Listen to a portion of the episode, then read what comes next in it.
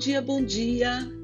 Olha eu aqui para mais um episódio com você e o tema de hoje que eu escolhi por conta de muitas coisas que vêm acontecendo na política, no nosso dia a dia. Eu resolvi falar sobre o ego com vocês. E o ego é algo que derruba, derruba várias pessoas, né? E a gente tem sempre que tomar cuidado para não virar um ego, egomaníaco, né? Bom, antes de mais nada, eu queria te fazer um pedido. Se você gostar desse episódio, curte, compartilha. Talvez ele não seja importante para você, talvez não te diga respeito, mas talvez tenha alguém que possa se beneficiar desse conteúdo, tá bom? Então, tem um coraçãozinho aí, curte e compartilha. Vamos lá? Olha só, talvez você seja jovem, né? E esteja transbordando ambição. Talvez seja jovem e também esteja em dificuldade. Talvez tenha ganho seus primeiros milhões assinando o primeiro contrato. Talvez tenha sido selecionado para integrar algum grupo de elite, ou até já tenha conquistado o suficiente para não precisar se preocupar pelo resto da vida, não é verdade?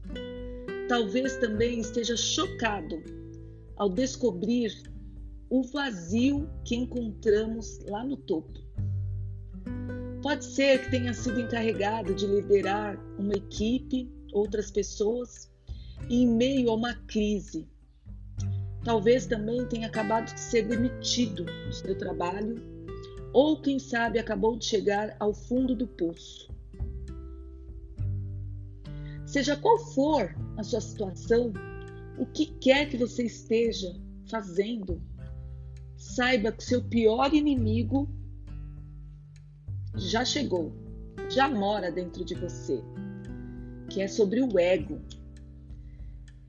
Aí a gente, você pode dizer, eu não, imagina, eu não. Ninguém nunca me chamaria de egomaníaco. Talvez você sempre tenha se visto como alguém bastante equilibrado. Entretanto, para pessoas com ambições, talentos, motivações e potenciais a ser realizado, o ego vem a reboque. Sabia? É, ele vem a reboque. Justamente o que nos torna tão promissores como talvez pensadores, como executores, como criadores de conteúdo ou empreendedores, é que nos leva ao topo de todos esses campos também, nos torna vulneráveis ao lado mais sombrio do nosso subconsciente, da nossa psique. Bom, que fique bem claro aqui: o ego será comentado não no sentido freudiano. Freud gostava de explicar o ego, não sei se você sabe, já leu alguma coisa de Freud, ele explicava por meio de analogias. Nosso ego montado em um cavalo, as motivações inconscientes representadas pelo animal e o ego tentando comandá-las. Ele sempre falava essas coisas, tudo por metáfora. E já a psicologia moderna, por outro lado, usa a palavra egolatria para se referir a alguém perigosamente concentrado em si mesmo e que despreza qualquer outra pessoa. Todas essas definições são precisas, mas tem pouco valor fora do ambiente clínico, porque a gente não, a nossa vida, na verdade, não acontece no ambiente clínico. Ela acontece aqui fora, todos os dias, no trabalho, na família, com os amigos, nas relações pessoais. O ego, ao qual eu me refiro aqui com maior frequência, tem uma definição mais casual Para mim, é uma crença doentia na própria importância. É uma arrogância, uma ambição egocêntrica. Esta é a definição que eu uso. Imagine que ego é aquela criança petulante dentro de cada um de nós que prefere fazer as próprias vontades acima de tudo ou de qualquer pessoa. A necessidade de ser melhor do que mais, do que a necessidade de ser melhor mais do que ser reconhecido. Muito além de qualquer utilidade plausível que você tenha. Isso é o ego. É o senso de superioridade e de certeza que ultrapassa os limites da autoconfiança e do talento. É quando a noção de si mesmo e do mundo se torna tão inflado que começa a distorcer a realidade que te cerca. E tem um técnico de futebol, o Bill Walsh, que diz que o ego ocorre quando a autoconfiança se transforma em arrogância. A assertividade se torna teimosia e a segurança vira imprudência desmedida. Esse é o ego. E tem um escritor, o Cyril Connolly, que diz que o ego nos atrai como a força da gravidade. Portanto, eu concluo aqui que o ego é inimigo tanto daquilo que você quer quanto daquilo que você tem do domínio de um ofício, de uma profissão, de algo que você quer muito e também do verdadeiro pensamento criativo, da capacidade de trabalhar bem em equipe, de conquistar lealdade, lealdade, apoio, da longevidade, da repetição e da manutenção do sucesso. E é engraçado porque o ego, eu penso que ele repele vantagens e oportunidades. É como se fosse um imã, inimigo e errante. A maioria de nós vai pensar, e não sou egomaníaca, não sou egomaníaco, mas o ego está na raiz de todo problema ou obstáculo que se possa imaginar no seu dia a dia, no seu trabalho, nas suas relações.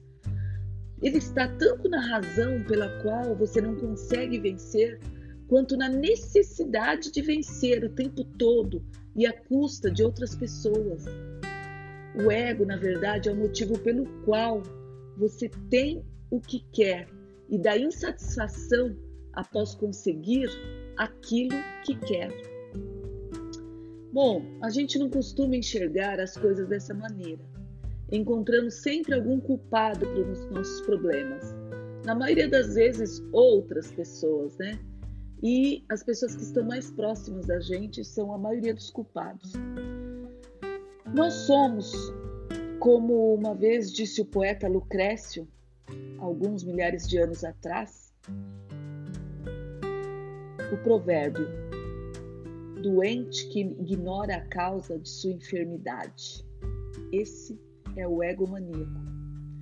Sobretudo, é, no caso de pessoas bem-sucedidas que não conseguem ver que o ego impede, de, o impede, né, impede essas pessoas de sucesso em fazer, porque essas pessoas veem apenas as conquistas do passado em cada ambição e meta que temos, eu peço que você enxergue que você é grande ou pequeno, mas o ego sempre vai tentar te atrapalhar quando você se dedica por inteiro. Há quem diga também que o ego é comparado ao alcoolismo, aos alcoólicos, né? O egocêntrico não tropeça derrubando as coisas da mesa. Ele não gagueja nem baba. Não. Em vez disso, ele se torna cada vez mais arrogante. E algumas pessoas, sem saber o que há por trás dessa atitude, confunde a sua arrogância com autoridade e autoconfiança. Pode-se dizer que eles próprios, essas pessoas, começam a fazer essa confusão sem perceber a doença que contraíram ou que estão se matando por causa dela.